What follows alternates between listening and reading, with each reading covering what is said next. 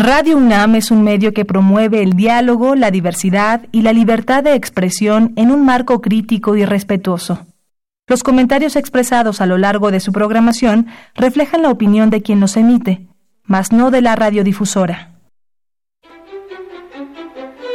Temas de nuestra historia.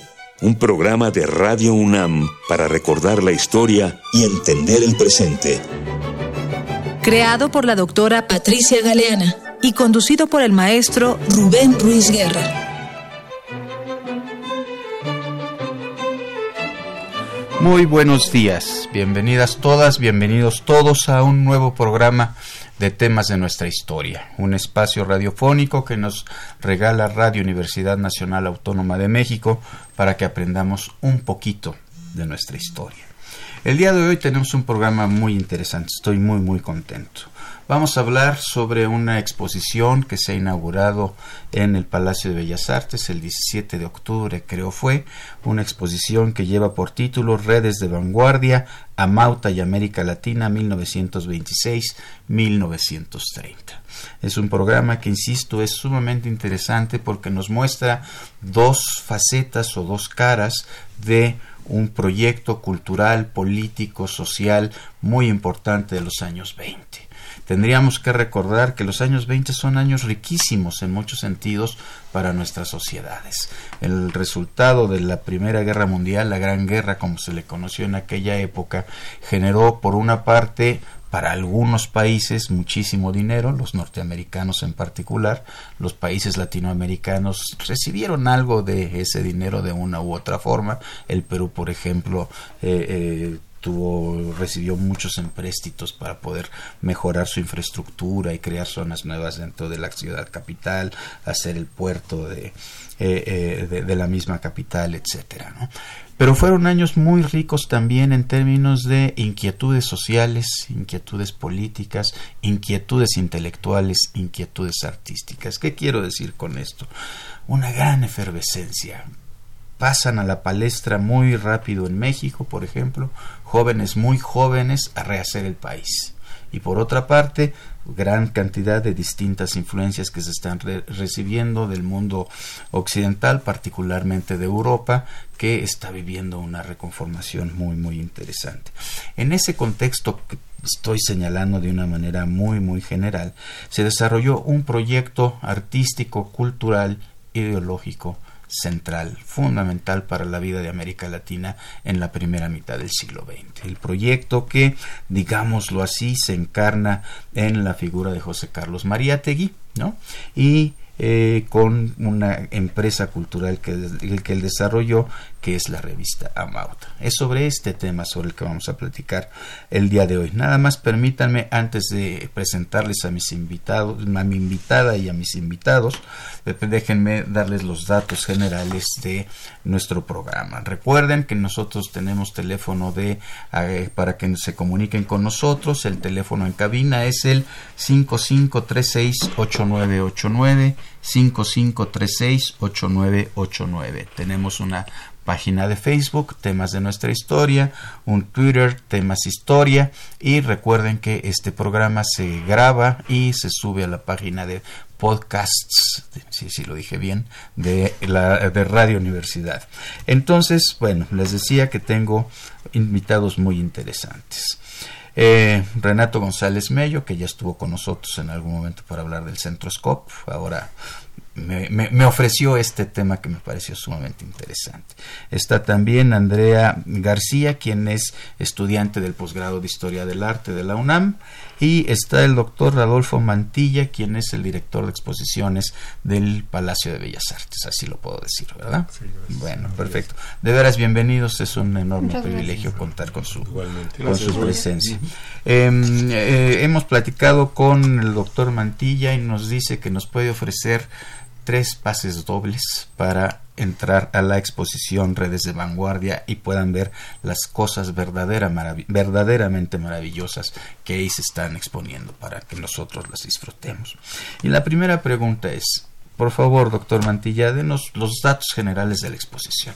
Bueno, es una exposición muy interesante porque eh, ciertamente es eh, un proyecto que por primera vez le permite al público mexicano, y no solamente al público mexicano, creo que hay que señalar que esta exposición tiene dos itinerancias previas. La primera sede en la que estuvo fue en el Museo Reina Sofía, después itineró al Museo de Arte de Lima, ahora mismo está en Bellas Artes hasta enero y después va al, al Blankton Museum en, en, Austin, Texas. Entonces es un gran proyecto, es un macro proyecto que llevó mucho tiempo de investigación, se, la, el, la referencia, digamos, de obras que, que existen, digamos, documentadas, registradas, localizadas para hacer el proyecto, rebasa las 300 piezas. Eh, por cuestiones evidentemente de disponibilidad de piezas y por la misma naturaleza digamos de la gestión de exposiciones este las piezas van variando en cada sede que también le hace un proyecto muy rico porque además ya después si hay un poco de tiempo platicamos del proyecto editorial cada uno de estas sedes tiene un proyecto editorial es decir aunque es un solo proyecto de investigación desarrollado por Natalia McLuff y, y, este Beverly Adams, ¿no? Las dos increíblemente especialistas en el tema. Eh, es un proyecto que por primera vez, según yo, para el público mexicano, eh, da un panorama muy profundo y muy amplio, porque a nosotros nos gusta pensar en términos de amplitud y profundidad, ¿no? Hay exposiciones que pueden ser muy amplias, es decir, pueden tener cuantitativamente eh, muchas piezas o recorrer temporalidades muy amplias, pero también es importante la profundidad y creo que la exposición es eh, muy interesante porque primero registra eh, toda esta experiencia ¿no? que el fundador de la revista tiene en Europa desde el 19 hasta el 23 y cómo esta experiencia en Europa pues lo determina para tener un proyecto editorial como, como Amauta, ¿no? que se consolida hasta el 26 y que dura hasta el 30 cuando él muere. ¿no? Entonces, en estos años del 26 al 30 eh, se, se, publican 32 números de la revista y prácticamente la revista eh, es la base, digamos, de la exposición. Lo que intenta hacer la exposición es, digamos, mm, eh, registrar con las a partir de los números de la revista las piezas que fueron reproducidas, los artistas que participaron y el complejo, digamos, expositivo ahora mismo es un correlato, digamos, de la manera en la que la revista articulaba, digamos, a muchos agentes, ¿no? Eh, latinoamericanos y europeos, porque además cabe señalar que no solamente hay obras de artistas latinoamericanos, hay algunas piezas de artistas europeos, justamente haciendo referencia a la manera en la que eh, eh, el fundador de la revista se impregnó de todo el ámbito ¿no? de las vanguardias artísticas, de las discusiones estéticas en Europa y lo proyectó de manera increíble en la revista, eh, colaborando con artistas de, del continente latinoamericano. Son cinco secciones que en su conjunto están eh, aglutinando alrededor de 250 piezas ¿no? de técnicas diversas, gráfica, pintura, escultura. Entonces, este, ese sería, digamos, más o menos una primera impresión del proyecto. Perfecto. Entonces, ¿cuándo cierra? Es hasta enero. Enero. Sí, hasta enero del próximo año. Perfecto. El 12 de enero, creo, ¿no? Bueno, entonces tienen las vacaciones de diciembre quienes gocen de vacaciones para poder ir. Los fines de semana está abierta, los domingos la entrada es gratuita además, entonces eso también es una verdadera maravilla. Eso sí se tienen que ir hechos a la idea de que van a ser una amplia cola, porque está siendo todo un éxito, ¿verdad? Sí, sí. Sí, sí, sí. Perfecto. Muy bien.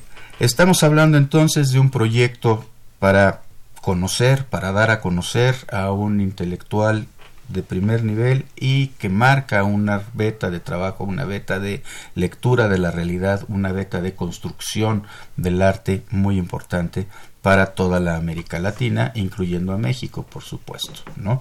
Ahí me tuve la oportunidad de ver varios cuadros de artistas de, artistas mexicanos, algunos muy interesantes, algunos que no había yo visto, ¿no? Eh, creo que eso también vale la pena ver. Y esto es algo que nos dice también que en el arte mexicano en los años 20 hubo algo más que moralismo, ¿no? Que tenemos también arte de caballete de un primerísimo nivel. Bien, antes de continuar, Amauta, ¿qué quiere decir Amauta? Bueno, ya nos dijeron que es una revista, pero ¿qué quiere decir ese nombre? ¿De dónde proviene? Bueno, quiere decir eh, el maestro en quechua. Es un, eh, digamos, es un proyecto que está totalmente vinculado a, reivindicar el papel cultural y político de las poblaciones indígenas y por supuesto esto está viene dentro de los proyectos de José Carlos Mariátegui que ya venía trabajando digamos en las universidades populares ya había tenía una larga trayectoria de vincularse con, otras poblaciones. Y pensamos también que el indigenismo eh, de Cusco por ejemplo personajes como Luis Valcárcel eh, ya habían difundido ideas muy importantes que son determinantes para Mariátegui pero al mismo tiempo hay otro interés de parte de los artistas, por ejemplo José Sabogal, eh, en empezar a representar otras poblaciones, ¿no? Empezar a representar, digamos, visualmente en los imaginarios otros personajes dentro de la nación. Volver un poco más complejo este panorama, este visual, y al mismo tiempo incorporar, digamos, como nuevos eh, panoramas culturales, incluyendo el sur andino, ¿no? Entonces, bueno, Amauta en cierta forma incorpora eso. El primer proyecto era Vanguardia, era un proyecto que Mariátegui había concebido como la primera revista, que ya tenía estas inquietudes, justo como decía Adolfo, desde que venía de Europa, y eh, es hasta el 26 cuando se materializa este proyecto de, Amauta, mucho más vinculado como un proyecto social, cultural y político. Bien, entonces tenemos un proyecto social y político, da un gran juego al arte, a la creación. Nada más una duda. Lo que yo aprendí en la escuela hace muchos años acerca de María Tegui tenía que ver con más bien un intelectual que interpretaba una cierta corriente de pensamiento que la insertaba de alguna manera en la realidad latinoamericana, haciéndola más compleja, porque el pensamiento que él utiliza, que es el marxismo, si mal no recuerdo, eh, no tiene contemplado eso de primera instancia, hijo, y, María Tegui logra incorporar esto. ¿Algún elemento más en este sentido? ¿Cómo juega esto con el asunto del arte? Ahora lo que platicábamos eh, eh, eh, antes de que empezara el programa, María, Mariátegui tiene un lugar muy importante en el pensamiento latinoamericano como, latinoamericano como, una de las figuras fundadoras del, marxismo a nivel continental. Y además hace esta operación muy profunda de, diálogo, de adaptación y cambio para que pues estos principios eh, eh, revolucionarios puedan tener alguna aplicación en una realidad eh, agraria completamente distinta de la que describe la teoría marxista decimonónica.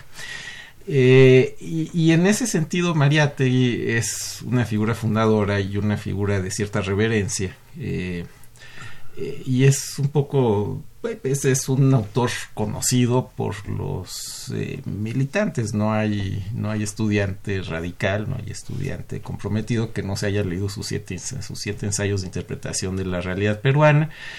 Incluso con este capítulo final donde habla de César Vallejo en fin entonces todo sobre César Vallejo también.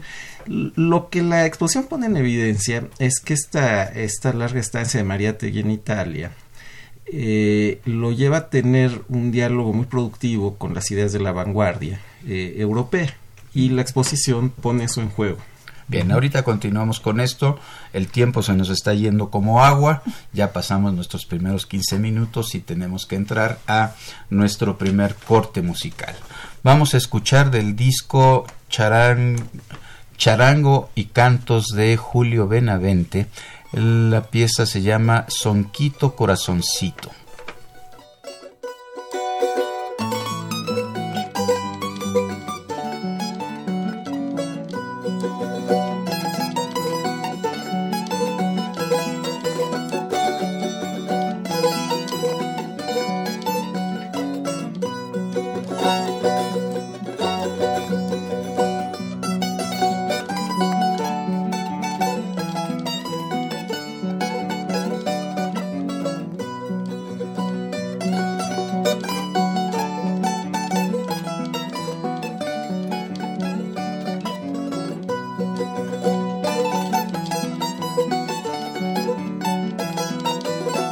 Muchísimas gracias, estamos de regreso muy apuradamente aquí en diálogo, negociando el asunto de las entradas al, a la exposición. Les recuerdo, teléfono en cabina 55 36 8989, 55 36 8989. Les repito, estamos aquí con Renato González Mello, Andrea García y Adolfo Mantilla dialogando sobre la exposición Redes de Vanguardia a Mauta y América Latina en 1926 a 1930.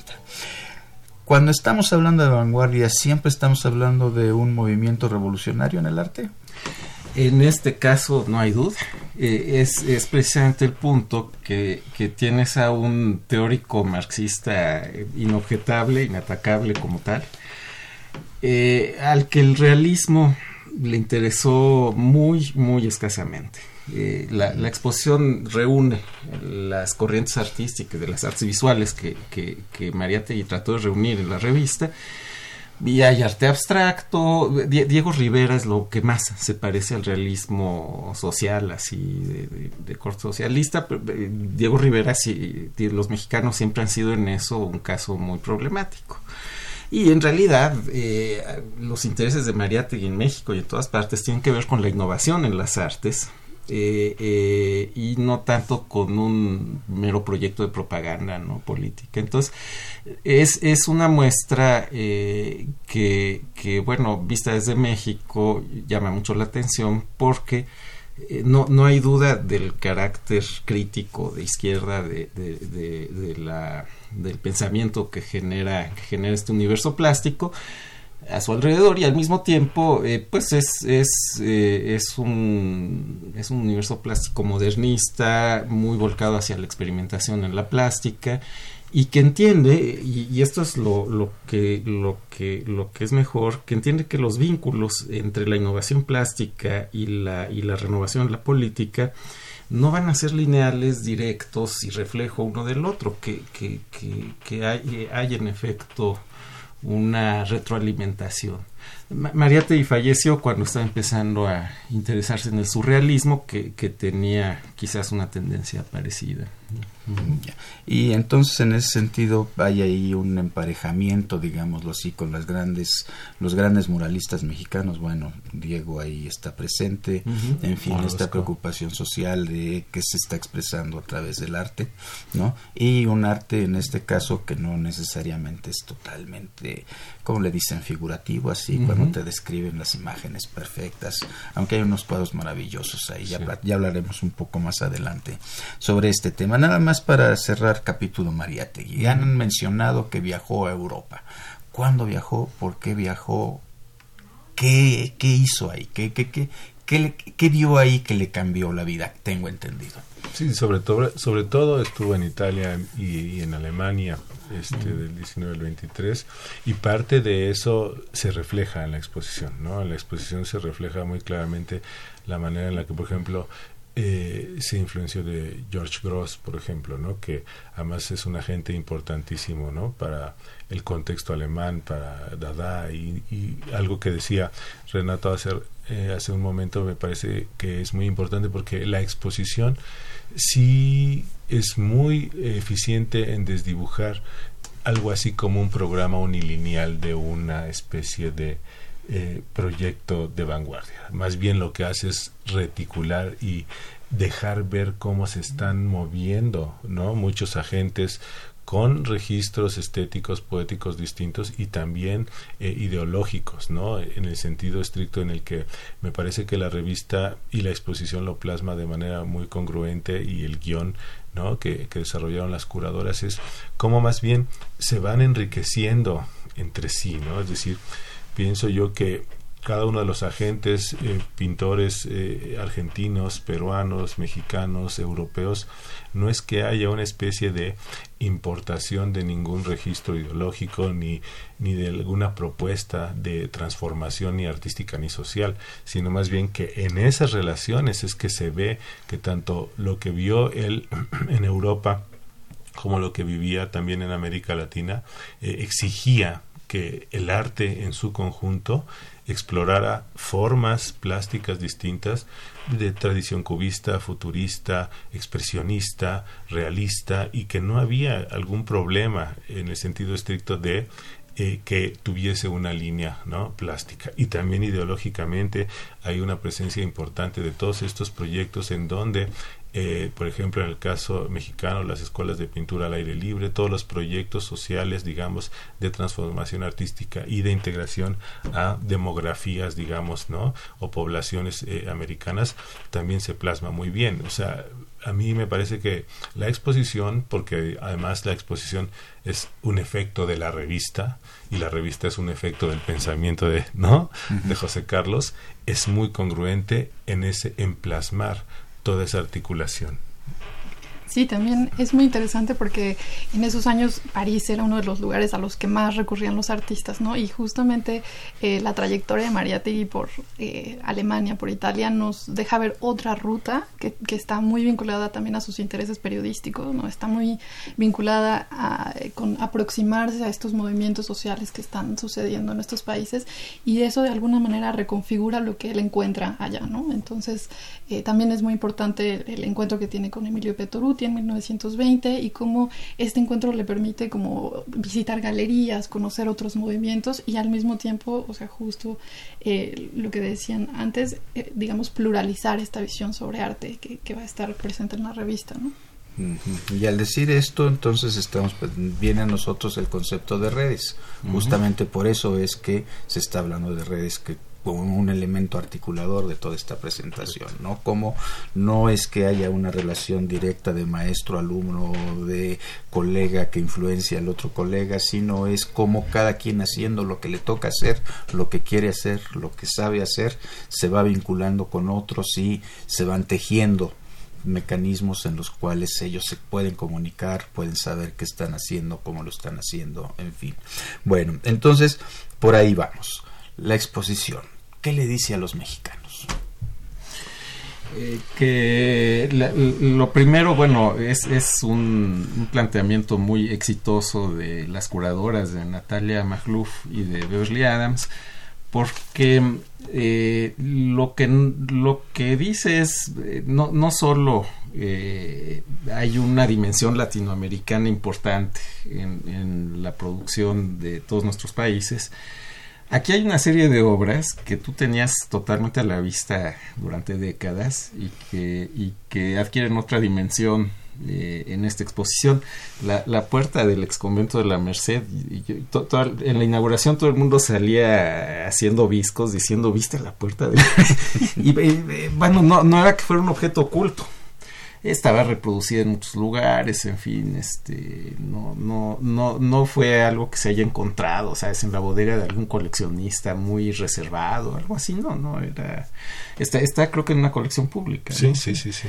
Y, y, y sin embargo, el replanteamiento eh, a partir de, de, de, esta exposición, eh, no, no, solo le da un lugar a, a, a, este objeto importante, digamos, sino que le da eh, otro, otro ámbito regional para concebirlo, otra, otra, otra red, eh, no, no la, la que ya no sabemos los mexicanos, somos terribles, nuestros sexenios, este, nuestra lista de artistas, nuestro Munal, nuestro IMBA, nuestro Palacio de Bellas Artes, perdón, pero, pero hay, hay una hay una cosa que obliga a romper un cierto nacionalismo en la historia del arte mexicano, además en una dirección muy plausible.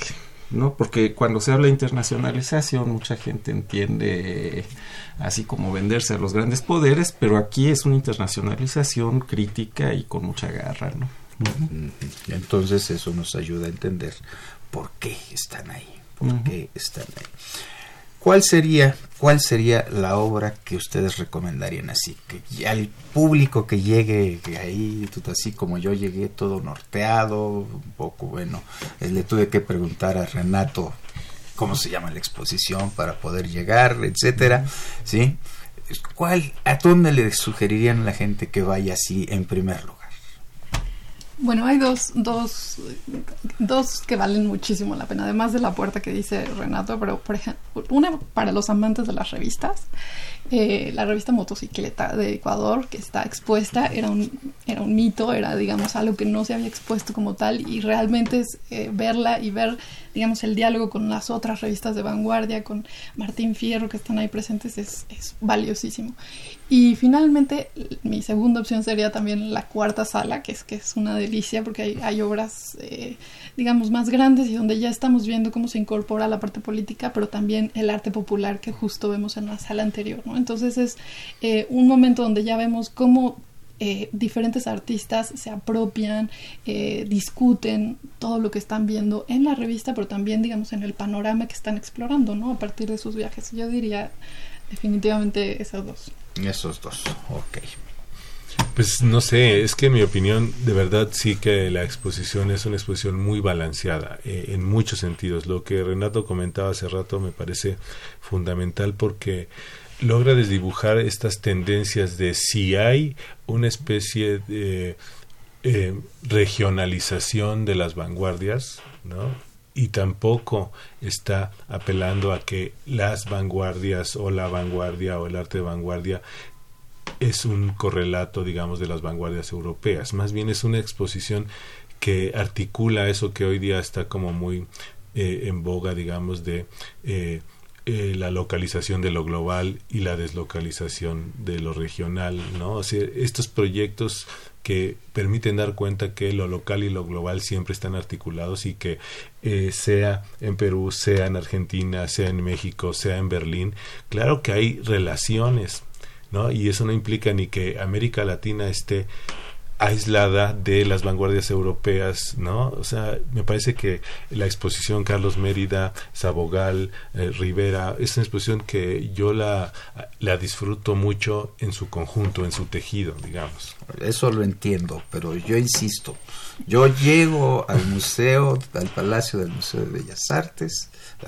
Museo del Palacio de Bellas Artes y me encuentro ahí con cuatro salas en las cuatro esquinas de la segunda planta, si mal no recuerdo, ¿no? Y pues bueno, pues ahí un poco me van me van indicando por dónde me tengo que meter, ¿no? ¿En cuál, cuál, cuál me tengo que fijar? Entonces ya sé, me estás diciendo, entiende, es una visión general, es una visión global, pero eh, eh, es una visión de conjunto que permite ver las interrelaciones, etcétera. Todo eso lo entiendo racionalmente. Para mí, que no sé nada de arte, a mí me gustaban mucho los Abogal y los Mérida que están ahí. Pero yo, yo creo que es interesante lo que dijo Andrea, porque mira, eh, o sea, yo, yo pienso que los cuadros de José Sabogal, que son la expresión de un indigenismo que no tuvo los éxitos políticos del indigenismo mexicano, que el indigenismo mexicano fue un indigenismo que se articuló muy rápidamente con, con el poder eh, y, muy largamente y de manera muy exitosa. Los procesos peruanos son diferentes. Eh, eh, pero bueno, pues Andrea menciona una serie de pequeñas revistas porque en la, en la visión mexicana de la gente más joven, eh, ahora son los estridentistas, ahora son los que no ganaron un lugar tan vistoso, ahora son los que buscaron los márgenes, los que, los que tienen más popularidad, de eso hay muchísimo. Eh, claro que en, una, una, comparación ya sistemática eh, entre Sabogal y Diego Rivera, que, aquí se hacen parte, pero sí se antoja porque hay, una diferencia que, que, me dejó eh, muy eh, interesado y es que eh, muchos de los cuadros indigenistas de Sabogal son, son retratos de alcaldes, de, alcaldes de pueblos y cosas así. Y de todos está el nombre del señor, del alcalde. Eh, en la obra de, los mexicanos nunca son son tipos antropométricos son este, o sea de, repente te, entra una cosa autocrítica muy fuerte eh, y dices no pues es que esto es terrible no lo, que está diciéndome este cuadro es, es y es muy buena pintura por otro lado. Bueno ya llegamos al segundo corte de nuestro programa vamos a escuchar nuestra cápsula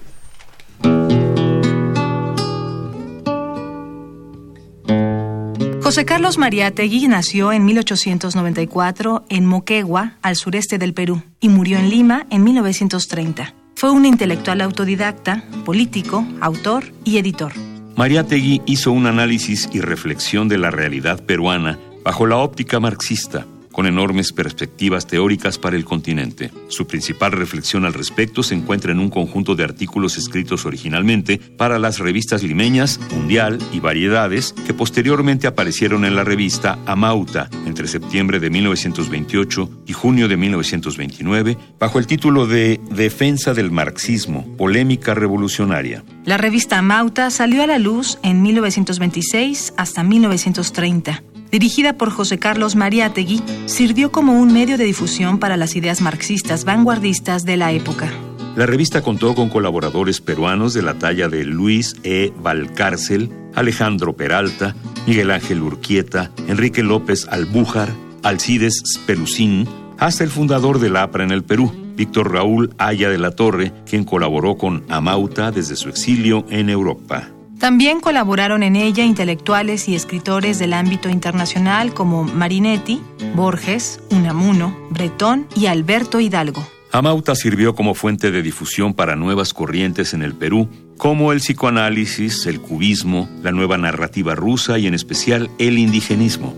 La palabra revolución ha perdido en América, en un siglo de motines y pronunciamientos, la acepción que reivindica para ella la historia contemporánea. Así, por pura rutina verbal, se llama ahora movimiento revolucionario al movimiento reaccionario que capitanea en México el general Arnulfo R. Gómez. Aparentemente las candidaturas de Serrano y Gómez nacían del anhelo de mantener incólume uno de los principios de la Revolución Mexicana, el de la no reelección. Pero en verdad, esta no es la reivindicación capital de la Revolución Mexicana, fue su palabra de orden inicial, nada más.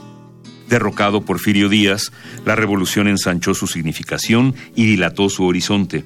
La Constitución de 1917 incorporó definitivamente en su programa dos puntos fundamentales, la nacionalización de la propiedad de la tierra y el reconocimiento de los derechos del trabajo.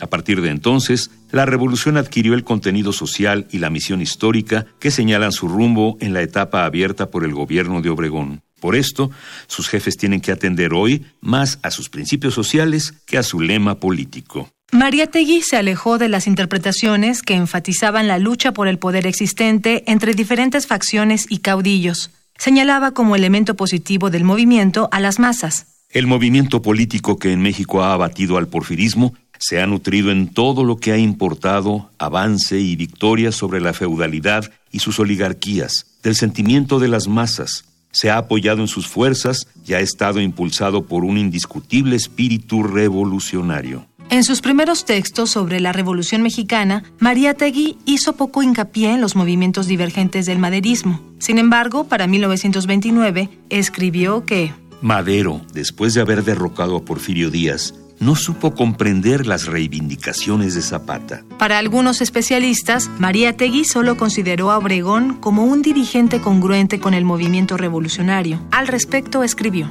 Obregón inició un periodo de realización firme y sagaz de los principios revolucionarios, apoyado en el Partido Agrarista, en los sindicatos obreros y en los intelectuales renovadores. El Estado, con su gobierno, se proclamó y sintió órgano del pueblo, de modo que su suerte y su gestión dejaban de depender del prestigio personal de un caudillo para vincularse estrechamente con los intereses de las masas. Incluso sobre la política conservadora de Obregón y Calles, llegó a decir que durante los gobiernos de Obregón y Calles, la estabilización del régimen revolucionario había sido obtenida en virtud de un pacto tácito entre la pequeña burguesía insurgente y la organización obrera y campesina para colaborar en un terreno estrictamente reformista. Podía seguirse usando contra los ataques reaccionarios una fraseología radical destinada a mantener vivo el entusiasmo de las masas, pero todo radicalismo debía, en realidad, ser sacrificado a una política normalizadora, reconstructiva, las conquistas de la revolución no podían ser consolidadas sino a este precio. Es importante mencionar que en la caracterización de Mariátegui, lo sucedido después del movimiento revolucionario mexicano tiene correspondencia directa con los giros de la situación del socialismo a nivel internacional. Las críticas más fuertes al pensamiento de Mariátegui señalaban que el escritor erraba al considerar a la Revolución Mexicana y los movimientos latinoamericanos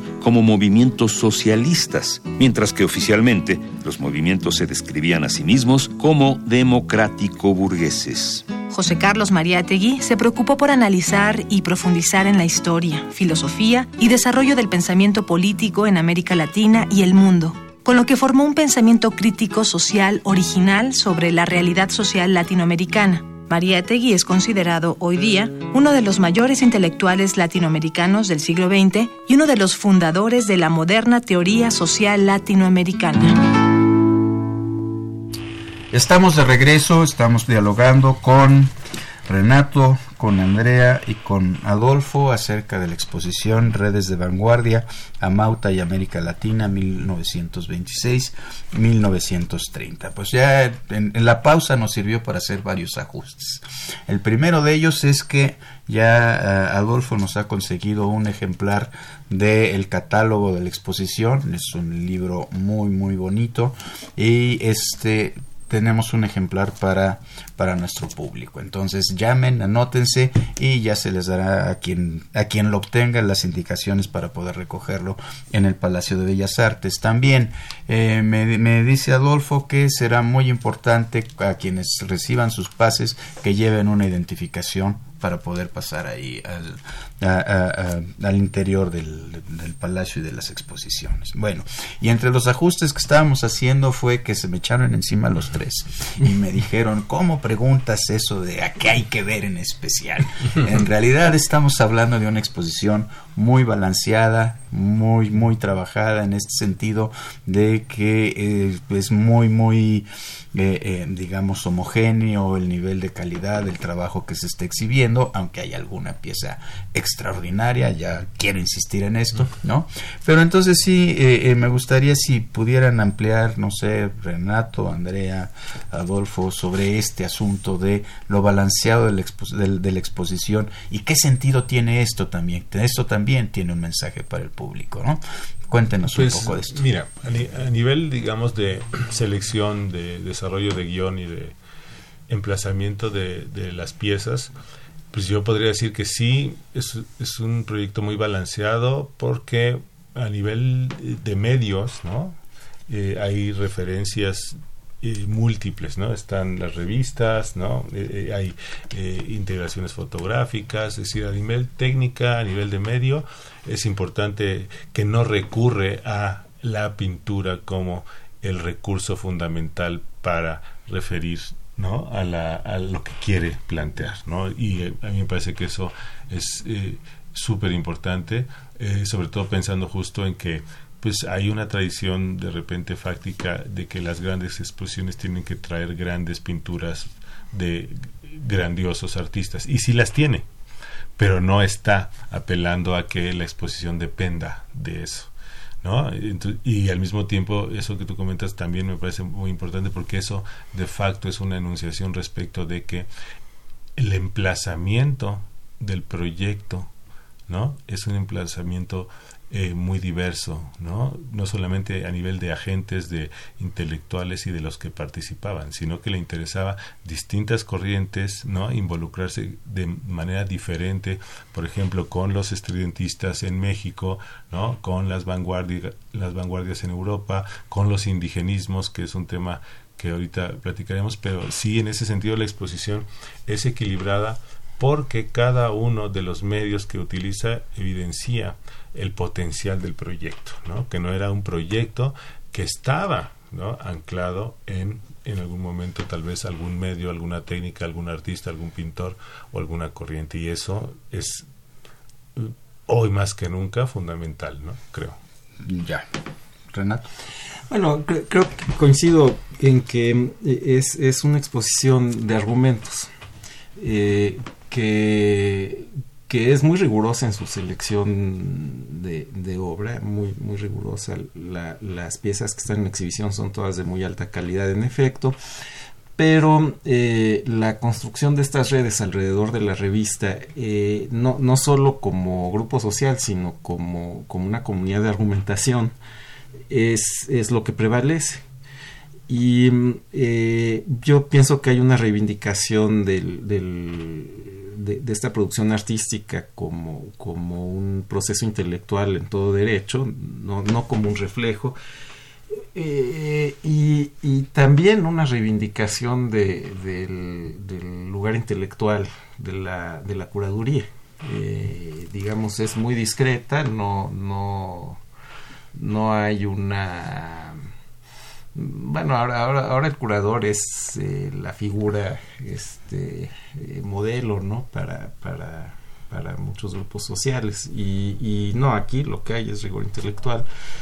Eh, eh, y, y, la exposición, pues es una exposición de ideas, con, obras de primera. -huh. oye, oye, Andrea, pero todo está muy bien, pero cuando hablan de rigor intelectual yo me espanto.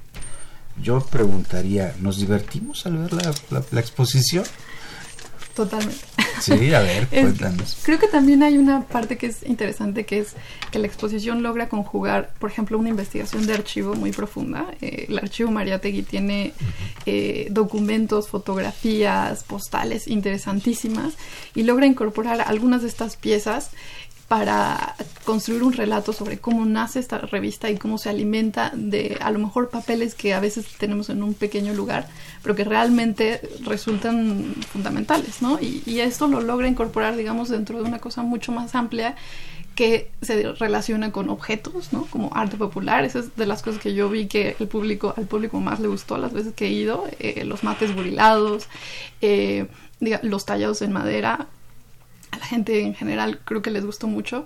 Y otra cosa que vi que es, tiene un papel muy importante son las artistas mujeres, ¿no? Las mujeres artistas, hay varias piezas de mujeres artistas que, por ejemplo, grabadoras, está Isabel Villaseñor, está por supuesto la misma Julia Codecido, y, y, tienen también un importante papel, no solo en la revista, sino en este imaginario que vamos construyendo, y eso creo que también es eh, muy valioso y, y, también nos ayuda como a tener una, un panorama mucho más amplio de lo que, de lo que se está haciendo en la revista. ¿no? Ah, perfecto. Entonces sí nos podemos divertir. Sí podemos decir, vamos a pasar nosotros, los ignorantes, podemos pasar un rato muy grato viendo obra de distinto tipo, de distinto orden, obra maravillosa. Eso, eso me parece verdaderamente sensacional.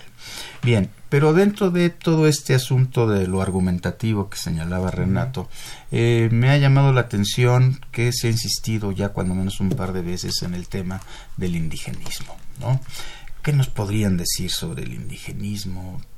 Ya Renato mencionó un poco la comparación con el mexicano, pero creo que es un tema tan importante que vale la pena ahondar un poco más. Claro, lo, lo que ocurre es que en, en Perú hay, hay unos procesos de protesta social muy, muy vigorosos en la segunda y tercera décadas del siglo XX, eh, cuyo destino es distinto de, la Revolución Mexicana, pero que provocan una, eh, una corriente intelectual de indigenismo eh, también muy, muy sólida, muy seria, un indigenismo ligado a un proyecto de reforma social.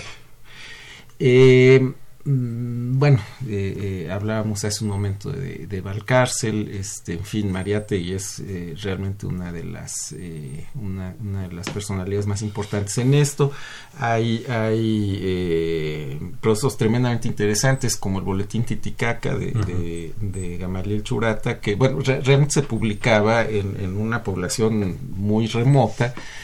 Eh, y publicaban pues tanto cuestiones eh, que tenían eh, claramente una importancia regional como pues las ideas más este recientes de algunos círculos de la vanguardia literaria. En fin ahí, ahí, ahí hay un, un, una pero eh, es una de las discusiones eh, en Perú de la que pienso que podemos aprender bastante, eh, que ya hacia los años 40, esto lo plantea Mirko Lauer, este indigenismo se, se, convierte en un sistema estético, no, no quizás con menos colmillo crítico, quizás menos politizado, algo que Mirko llama el indigenismo 2 bueno, perdón, eso suena muy interesante, pues ya nos cayó la tercera interrupción, ¿no? Vamos a tener una nueva un, un, nuevo interludio musical. Bueno, me piden que repita que fue el primero que, que, que, reproducimos. Del disco de Julio Benavente, Charango y Cantos, Saunquito Corazoncito fue el tema.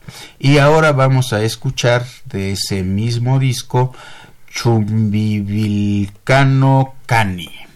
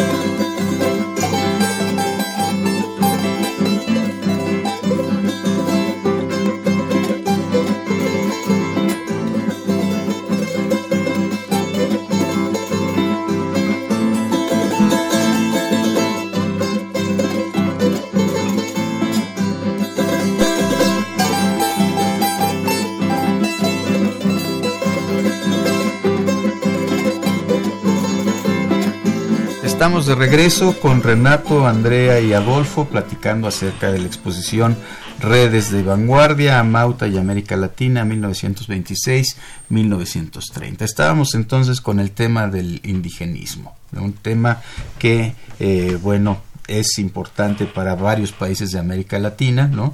En particular en los años 20 México y Perú y un poco menos Ecuador tuvieron algunos movimientos pro indígenas eh, que ahora son muy cuestionados, por cierto, ¿no? Pero bueno, que en aquella época tuvieron un sentido y sacaron a la realidad un tema que pues había estado más bien escondido que las élites digamos blancas, pongámoslo entre comillas, habían tenido un poco escondido, ¿no?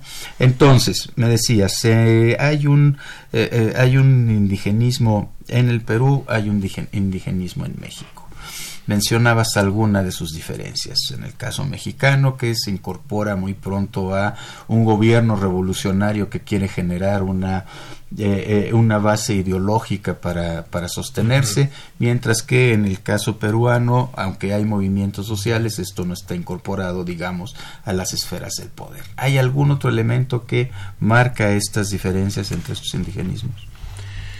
Bueno, más bien hay, hay algo que, es semejante, porque de distintas formas, eh, tanto en México como, en, el Perú, se, piensa en una alianza eh, entre las estéticas de vanguardia y este pensamiento social eh, Andrea ha trabajado a, Moisés Sáenz, que, fue embajador en el Perú, y este, bueno, que sí es uno de los canales de comunicación de este, de este asunto. Sí, totalmente. Hay, hay, es muy interesante porque Sáenz llega a Perú justo en un momento en el que hay, digamos, un relevo generacional en estos indigenismos, ¿no? Entonces tenemos el indigenismo de los 20, donde tenemos esta, eh, todo este, esta visualidad en torno de, del eh, indígena asociado, digamos, al paisaje. Y luego vamos a, entrar hacia los 30, donde hay otro indigenismo mucho más ligado a la antropología, al trabajo de Arguedas, por ejemplo. Entonces, realmente el diálogo es, es muy nutrido entre México, Perú.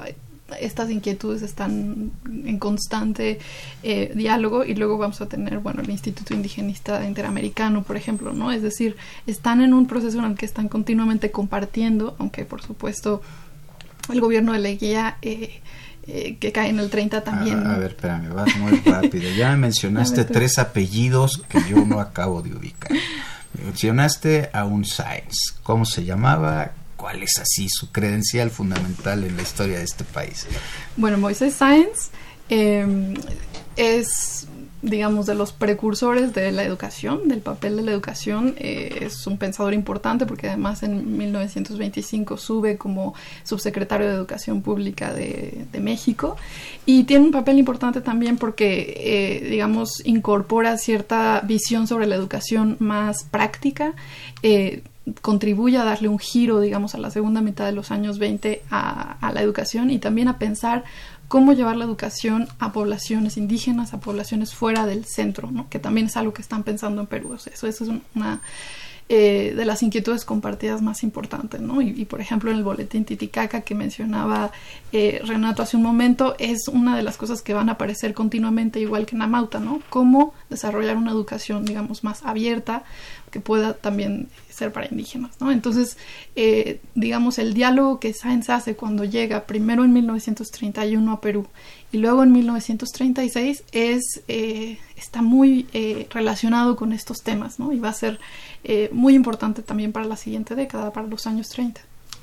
Bien, ese fue Sáenz. Luego mencionaste a alguien que, del que ya no me acuerdo y luego mencionaste a un Leguía. Es que señor Augusto Leguía, eh, que era el presidente justamente de, del Perú durante 1919 y hasta 1930 y quien de alguna manera también eh, se nutre de algunas de estas eh, mitologías de lo inca por ejemplo, se hace llamar, algunos dicen que se hace llamar Baricocha, ¿no?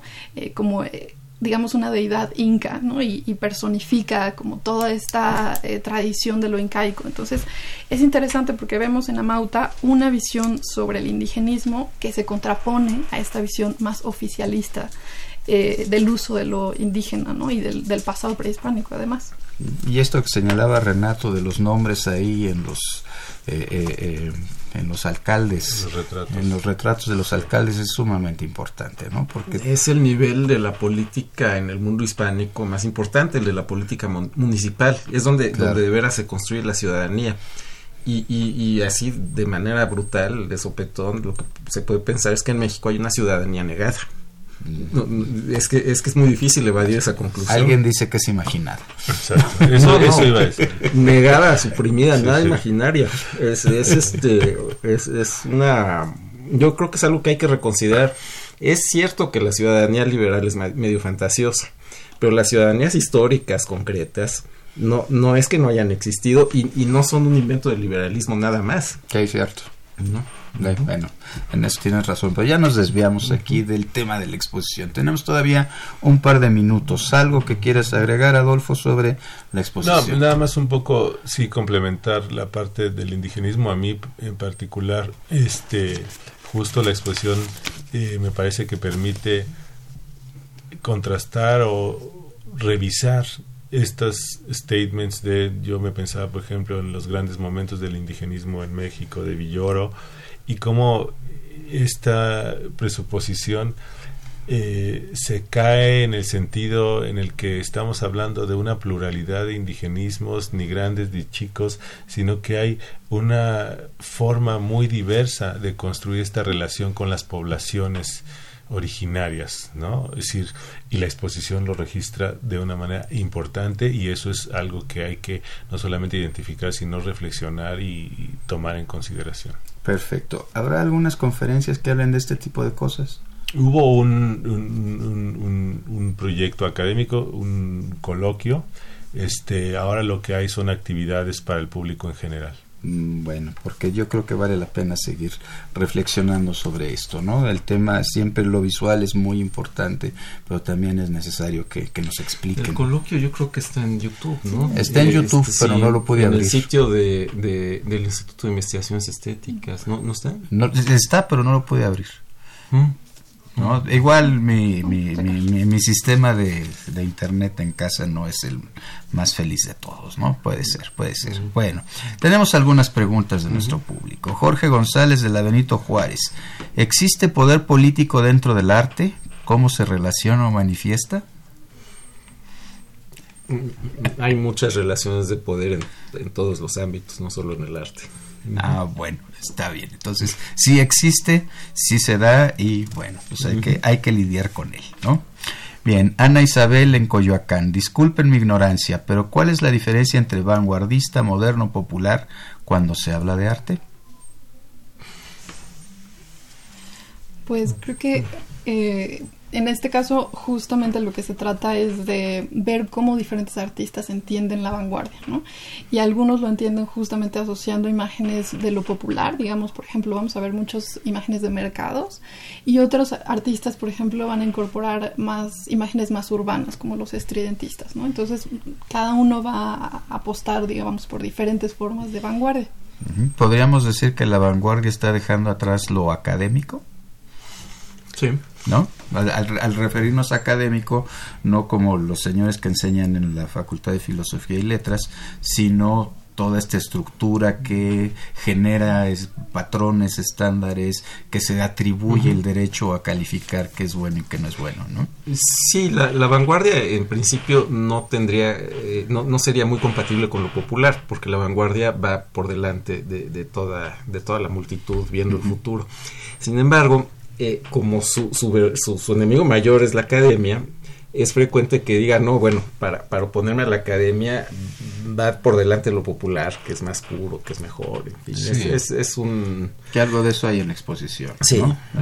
Sí, pienso que esta relación a veces es incidental y a veces accidental, ¿no? Es decir, estas articulaciones entre lo popular y las vanguardias, por ejemplo, en el contexto soviético, pues claro que había en algunos casos alguna aproximación con las poblaciones, digamos, rurales, etcétera, pero sí que existen, pero no necesariamente de manera incidental, programática, sino que a veces son eh, accidentales. aquí hay un punto importante, porque si con algo tenía Mariate y mucho cuidado era con los populismos, por la experiencia del fascismo, que, que, que Mariate yo había visto cómo crecía el racismo a partir de los populismos nacionalistas y, esto para él era digamos era un límite importante. Y muchas de sus críticas al régimen mexicano vienen de ahí. Mm, ya. Rapidísimo porque ya casi ya casi nos tenemos que ir. Javier Guerra de la Benito Juárez rapidísimo cómo podemos distinguir el arte de lo que no es arte ah, ah pues es una pregunta para otro programa. Bueno, están, están emplazados para otro programa, conste. ¿eh? conste. Entonces, bueno, gracias. Eh, Ruth Serrano de Coyoacán, felicidades por el tema del día y repetir los nombres de las canciones y el disco. El disco fue Julio Benavente. Charango y Cantos, uno fue Sonquito Corazoncito y el otro fue Chumbivilcano Cani. Gracias. Adrián Robles de la Cuauhtémoc. ¿El arte se desenvuelve o cambia con los cambios políticos? ¿Cómo afecta el contexto nacional e internacional? Un poco es parte del otro programa. El arte afecta al contexto internacional. El arte afecta al contexto internacional. Completamente. lo que yo iba a decir, lo que yo iba a decir es que eso se puede ver muy bien en la en la exposición, ¿no? Creo que es uno de los de los subtextos que están ahí presentes. Josefina Cruz de Whisky Lucan, qué interesante se escucha la exposición. Saludos y felicidades a todos. Daniel Gómez, saludos. Em, Taurino Ruiz de la Cuauhtémoc, tema interesante, y Rodolfo Chávez, tema importante. De veras, muchísimas gracias por habernos acompañado. Muchas gracias. Temas de nuestra historia es una idea original de la doctora Patricia Galeana, quien nos coordina desde su responsabilidad eh, diplomática.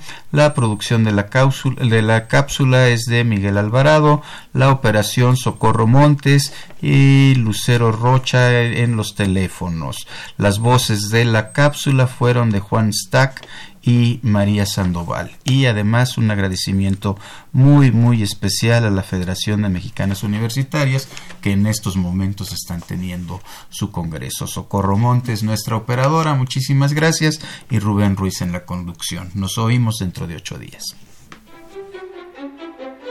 Temas de nuestra historia. Un programa de Radio UNAM para recordar la historia y entender el presente creado por la doctora Patricia Galeana y conducido por el maestro Rubén Ruiz Guerra.